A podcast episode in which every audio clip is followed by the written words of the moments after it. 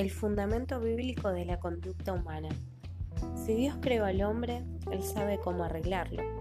Reconozco que pueden haber muchas metodologías para tratar de resolver los problemas del sufrimiento del ser humano. No obstante, existe un diseño original que nos ayudará a entender el proceso a seguir. Esto nos ahorraría muchas suposiciones subjetivas sobre la conducta humana, sobre todo por el papel que juegan el ambiente, la cultura, las relaciones y lo biológico, que si bien no son el origen del problema, constituyen los efectos visibles y la posibilidad de readaptación.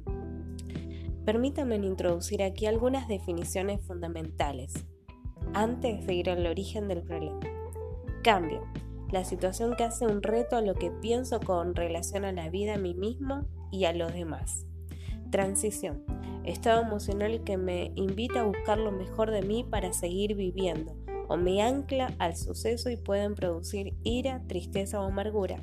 Crisis estado emocional que permanece cuando no he podido hacer al encontrar el significado del momento y me quedé suspendido en el pasado de culpa, en el presente de ansiedad y en el futuro sin esperanza.